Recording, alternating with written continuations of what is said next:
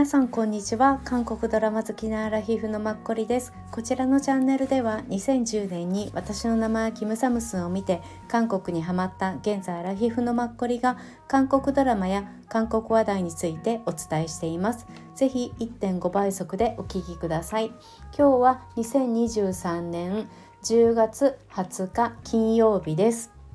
今日は昨日に引き続き力が強い女カンナムスン。の話をしたいと思います。昨日は途中で切ってしまってすいませんでした。どうしても喋ってると長くなりすぎてしまって反省点が多いです。今回は完全に余談です。はい。余談です。カンナムスンが4話まで放送されたので4話までの感想と改めてまたドボンスンを16話全部見返しちゃったんですよ私。なのでそのドボンスンについてもお話しさせてください。はいもう本当にうんもう本当余談です。はい。まずカンナムスンです。うん。もうね余談ですよ皆さん。はい。もう時間つぶしっていう感じになっちゃうのではい。聞く方だけお願いします。とね4話でそうあのキム・ヘスクさんが息子さんを連れて範囲員に行ったじゃないですか。でその範囲員の女医さんのことをあまだ嫁いでないならうちの嫁にどうかしらってなんか閉めたもんだっていう感じの顔をしてたでしょであそこから範囲員さんからおんぶして息子さんをこう出してたけれどもそこの範囲員さんの建物を私あれこれってひょっとしてって思ったんですよ。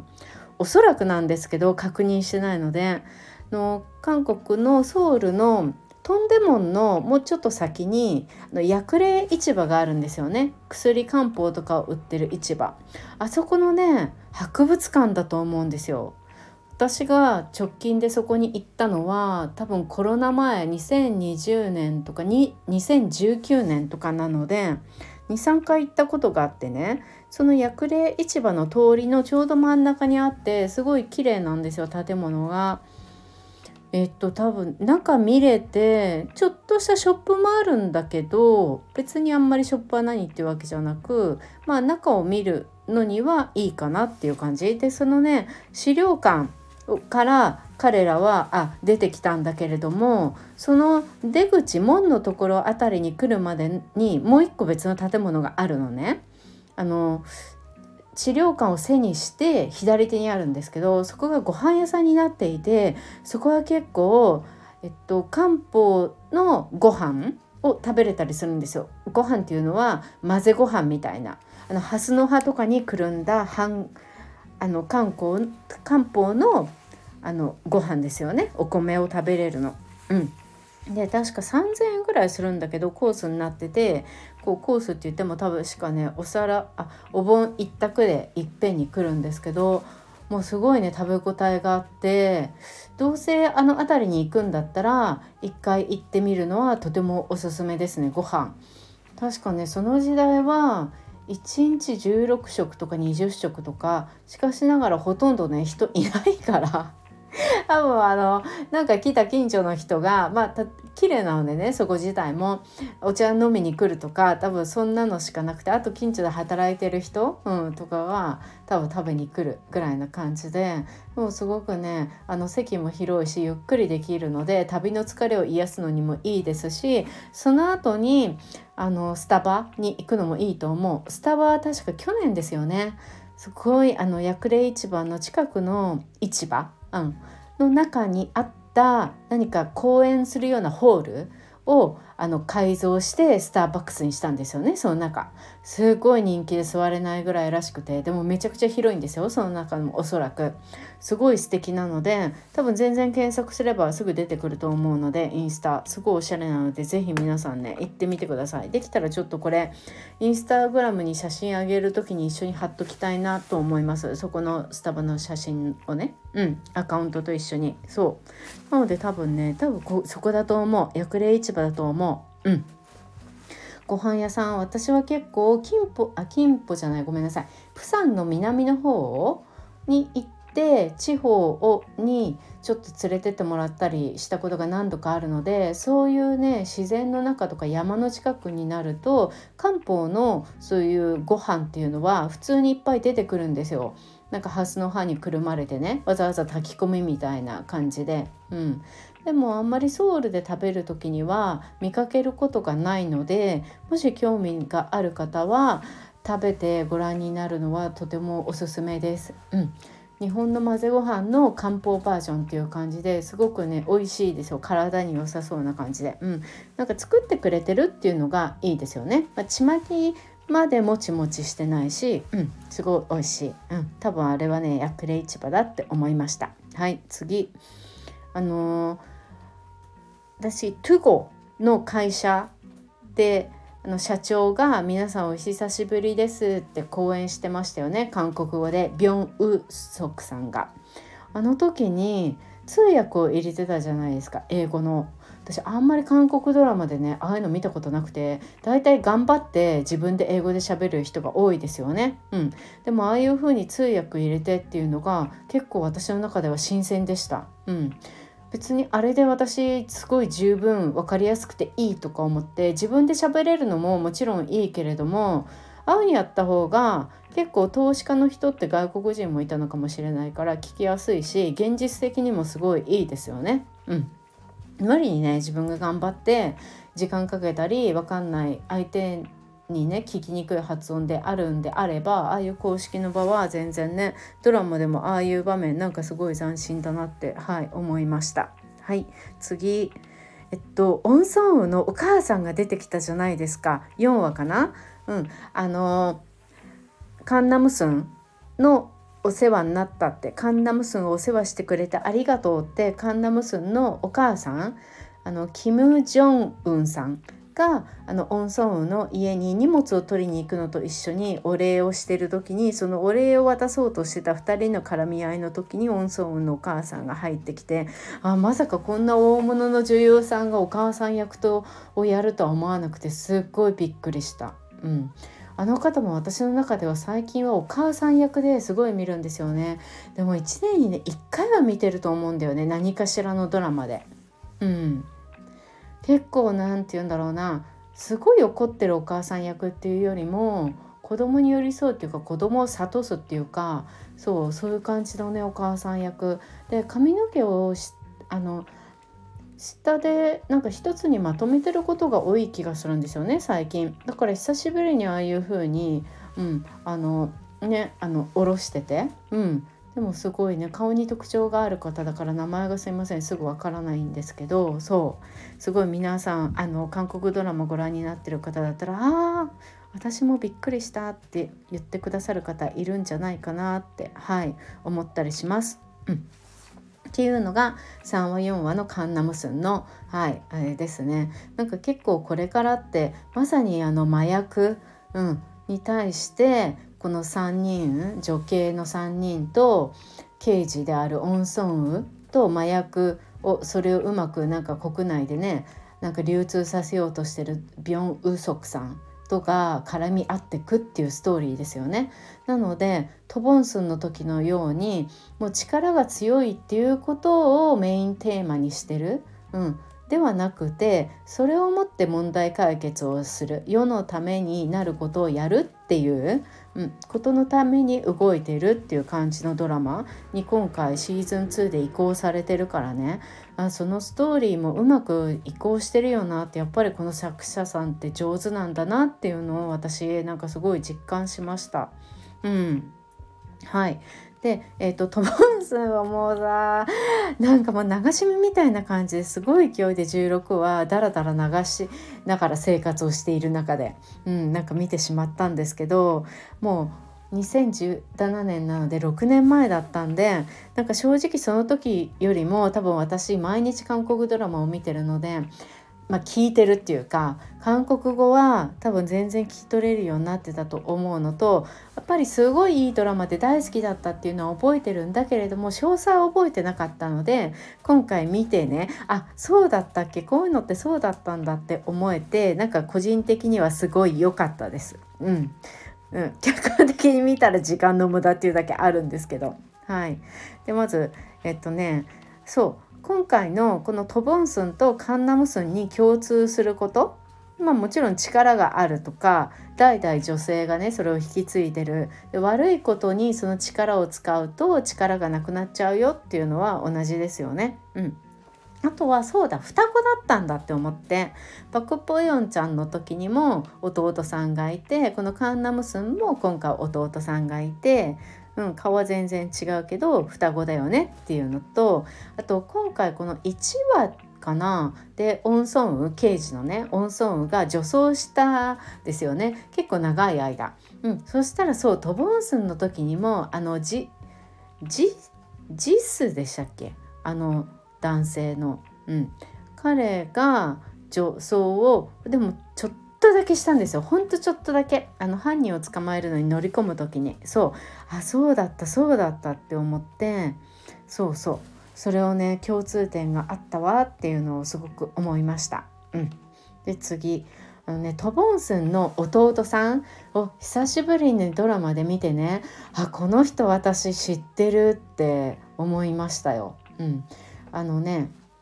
ド・ボンギっていう名前の役をやってたんですけどアン・ウヨンさんっていう男性の俳優さんなんですね。でアン・ウヨンさんは、まあ、180センチぐらいの方なんですけど多分ね皆さん最近知ってる方も多いと思います。キングダランドご覧になった方、うん、私もキングダランドを見たから言えるっていう感じなんですけどね。うん、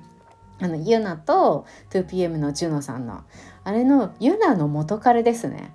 あの何て言うのユナが、まあ、自分についてきてくれるからそれが当たり前になっていて彼女のありがたみがだんだん薄れちゃっていてあとまあね友達を大切にする男性まあこういう男性いますよね。そう。その男性の役をやっていた。そう。あの役の方なんですよ。で結構彼はね目元に特徴があるからすぐ今回トボンスの弟役で出てきた時もあ若い若いって思ってそう。前そう全然違うよねやっぱり。今よりも全然若い。そう。であとねもう一個私見たんだよね。紳士とお嬢さんっていうのが2021年から22年の週末ドラマでやってたんです。うん。ねこれのまあね評価はどうあれでも38%だったんだよねこの時には。うん、チヒョヌさんとイセイさん、うん、イセイさんがねこれで結構大きく出てきたんですよね。あとパカハナさんとか出てきて、うん、この時にあのイセイさん女性の主人公のこれがパク・ダンタンっていう役をやっていてねパク・ダンタンはお父さんはいるんだけどお母さんいないのよ。でお母さんは、まあ、お父さんが再婚したお母さんがいてそのお母さんの方の連れ子のお兄さん息子の役をしてたのがこのねボンあのパク・ブヨンちゃんの双子の弟だった方でした。そうそうだったんだよね結構この方はねいっぱい出てるのアン・ウヨンさん、うん、結構いっぱいねドラマには出てるんですよ。今年も他のにも出てるし1年に12個は出てるんだよね。まあ、あんまりね分かるのがないんだよな。うん、シクサルハプシダっていうのがあるんですけどドジュンが出てた。それのシーズン3にも出てるの。あのご飯を食べましょうっていう。そうそう。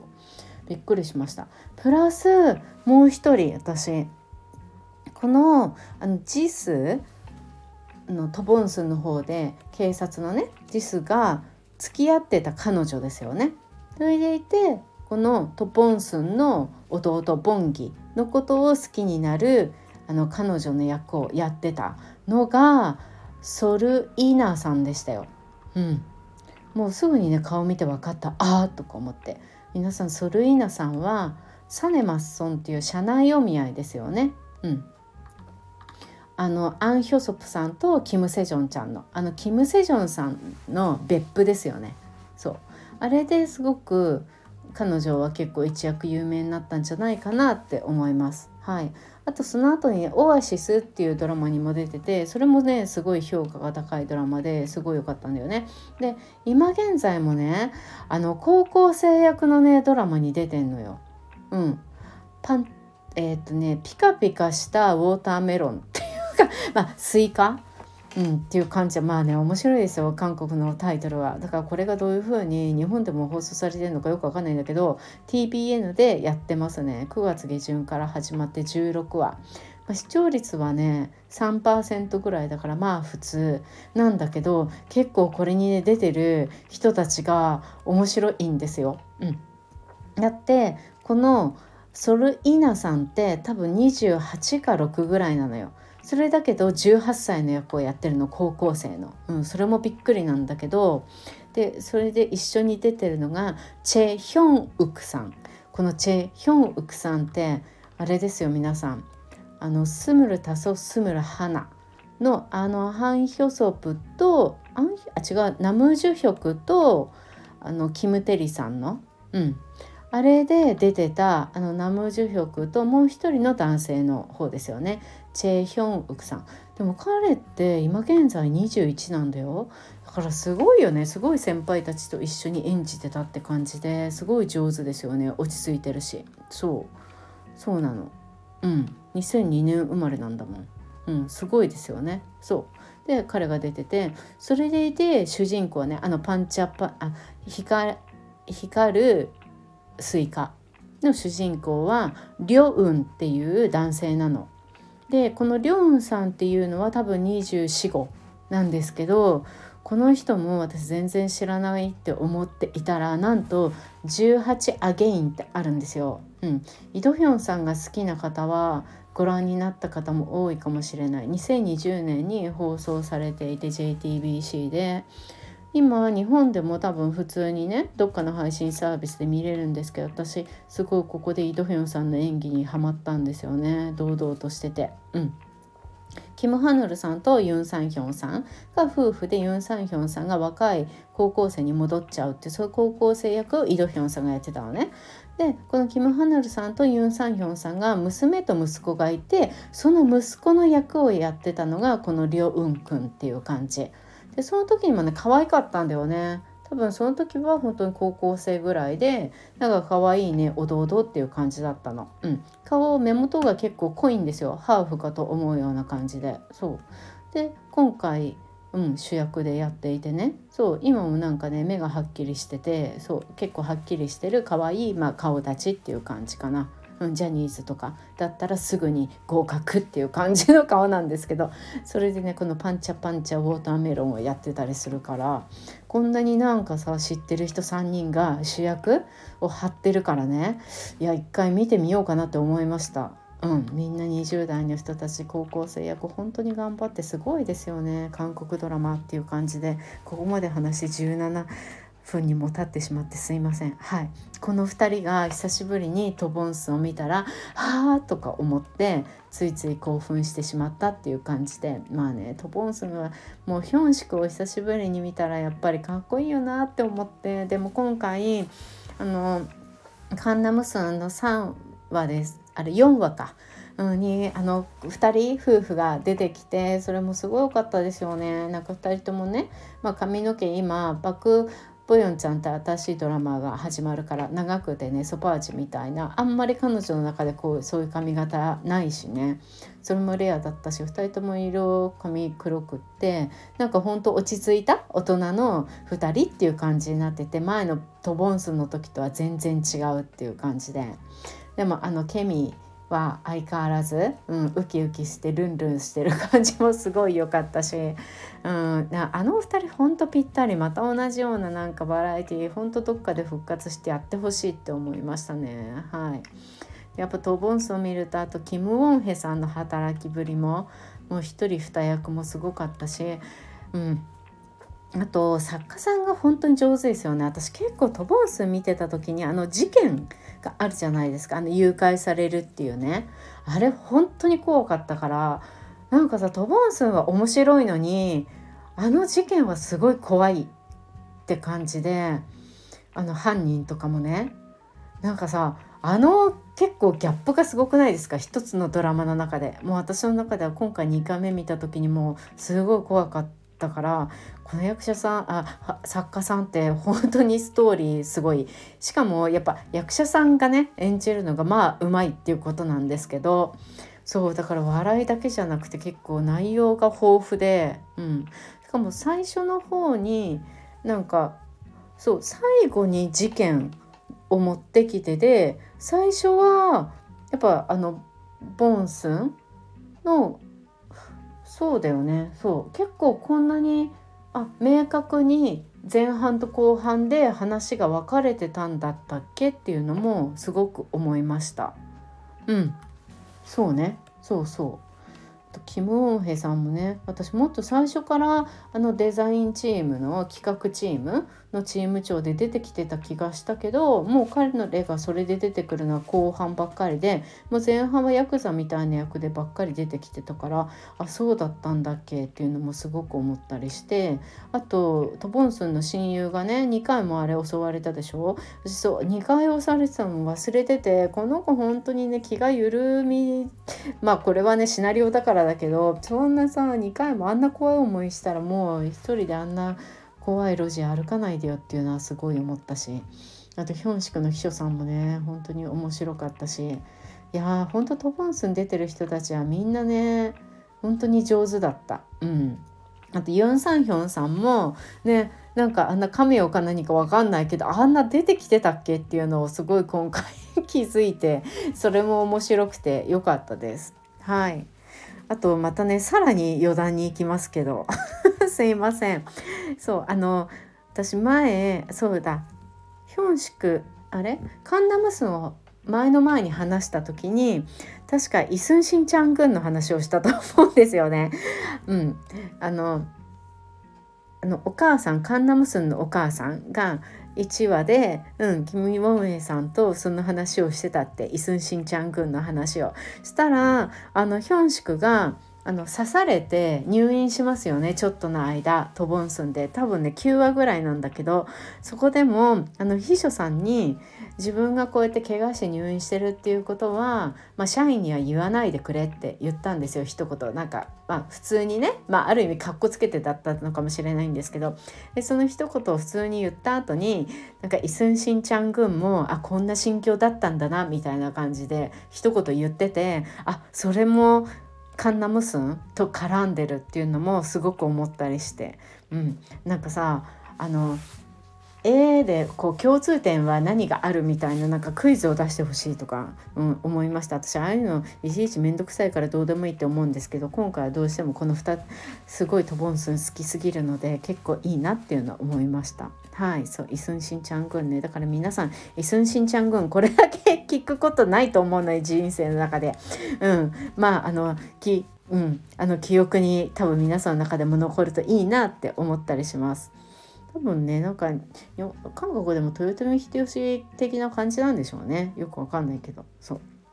うん。豊臣秀吉をね倒したから。そう。であとそう気になったのがヒョンシクって、まあ、全てね洋服スタイリストさんすごいセンスやっぱいいなって思ったんですけど、うん、あんな全部ねハイカットだったっけ？って思って中に着てるね、うん、冬のセーター。うん、ハイカットだったんだなって思うのとあそうだゲイって一回言われてたよなっって思うのとあとそうだそうだあの時代韓国ってロイズロイズが流行ってましたよね。あの北海道のチョコレートのロイズ、うん、がすごい韓国になんか上陸してあのポテトチップにチョコレートがついてるっていうのをすごい韓国人の人がさ美味しい美味しいってみんな食べてたんですよね。そう。そしたらなんかお店が上陸し上陸してね確かカンナムアクションの辺りにもなんかできてた気がする。すごいびっくりした。そう一世風靡してたけど、うん、私はあんまりなんかリアルの店舗を見る機会がなかったんですけど。そう。であとあのあのパク・ボヨンちゃんのあの席が可愛かったじゃないですか。あのなていうの？この三角のお家みたいな感じで自分のねてあの席があって そう自分の企画チームに行けるのかと思ったら矢印だけできてたりとかしてめちゃくちゃ可愛かったんですけど。あの 一番最初のパソコンの壁紙を彼女はチョ・インソンさんにしていてそうそれがなんかあのヒョンシクに変わってたりとかしてそう何これみたいな感じでそうチョ・インソンさんにしててね。うん、でなんか私以前も話したことあるかもしれないんですけど「おっちょだサジャン」っていうのをあのチャ・テヒョンさんとチョ・インソンさん2人が主役でやっていてあの田舎のスーパーとかに2人が店主として1週間行くんですよね。スーパーを借りるっていう感じででそこに来るお客さんの対応をするっていう感じ。でチョインソンさんはお料理とかを作る人。でチャテヒョンさんはまあ何でもやるんですけど大体まあ話し相手とか、うん、チャテヒョンさんを多分知らない人が子供でもおじいさんおばあさんでもいないからね。そうすごいいい感じ。でもう街に1日目から馴染んでるっていう感じなんですけど私が見ると。で今度今月今月かな？10月下旬か11月から？シーズン3も始まるんですよね。それいつもチョインソンさんねいつも帽子かぶったり三角巾かぶったりしてるんだけど今回のポスターは何もしてないから私それがすごい嬉しくてそうチョインソンのかっこよさがねうん。なんか普通にヘアスタイルでねオールバックかなんかまあ普通にしてるんですけど何もかぶってないのがあよかったって思ってうん。で前シーズン2かな？の時あ違うシーズン1の時だ。うん、の1人目か2人目だよね。結構早い時にパク・ボヨンちゃんが手伝いに来てたんですよ。うん。なんかパク・ボヨンちゃんをお手伝い結構慣れてるっぽくってなんか私どこでもお手伝いしてたりしたからとか確か言っててね。身内のところかな。なんかすごいうまくねなんか倉庫からいろいろ持ってきたりして。でもうパク・ボヨンちゃんも芸歴も長いしね。でチャテヒョンさんと一緒に昔高速なんとかっていう映画忘れ名前タイトルど忘れしちゃったんですけどあと子供と3人ぐらいので高速スキャンダルだっけ？多分日本でも放送されたりして昔すごい有名になりましたよね。十何年前ぐらいに。うん。それでも一緒だったりしたしもちろんチョ・インソンさんとも私絡んでるのあんま見たことないけどでそれであ2人仲いいんだなっていうのを知ったのでおっおっちょだサジャンにパク・ブヨンちゃんが手伝いに来た時に。そうだから今回のこの壁紙にねチョ・インソンにしてたのが なんかすごいそのおっちょだサジャンをすごい思いさせられて思い返されていかにももうパク・ボヨンちゃんにしたらチョ・インソンさんってすごいお兄さんって感じなんで、うん、完全におっぱっていう感じだからそうもうすごいねボヨンちゃんのことを2人はなんかほんと妹みたいな感じで、うん、可愛がっててすごい3人がめちゃくちゃ自然体でまた彼女に手伝いに来てほしいと私はすごい思ったりとかします。うん社長のなんとか日記とかいう確かあれで、うん、日本だとシーズン1が放送されていると思います。うん、面白いからぜひ見てみてください。それに多分ねパク・ボヨンちゃん出てるんじゃないかなって、うん、なんとなくはい思うので、うん、見てみてください。はい以上です。あまりに喋りすぎてすいませんでも本当にねやっぱり私ヒョンシクが韓国俳優さんの中で一番誰の顔が好きって言われたらヒョンシクだな一番誰がかっこいいって言われたら自分の中ではチョ・インソン。でじゃあ誰がでも好きなのって言われたら気になる好きは私チュ・ジフンさんなんですよね。うん、あと演技が好きっていうのの最近の一押しはイ・ドヒョン、うん、っていう感じここ34年。うんまあ、この4人が私男性で好きかな。うん。でもパク・ヒョンシクはやっぱり今年とっても好き。なんか昔キラキラしてたんですよ。私の中でこのトボンスンの時代とかね。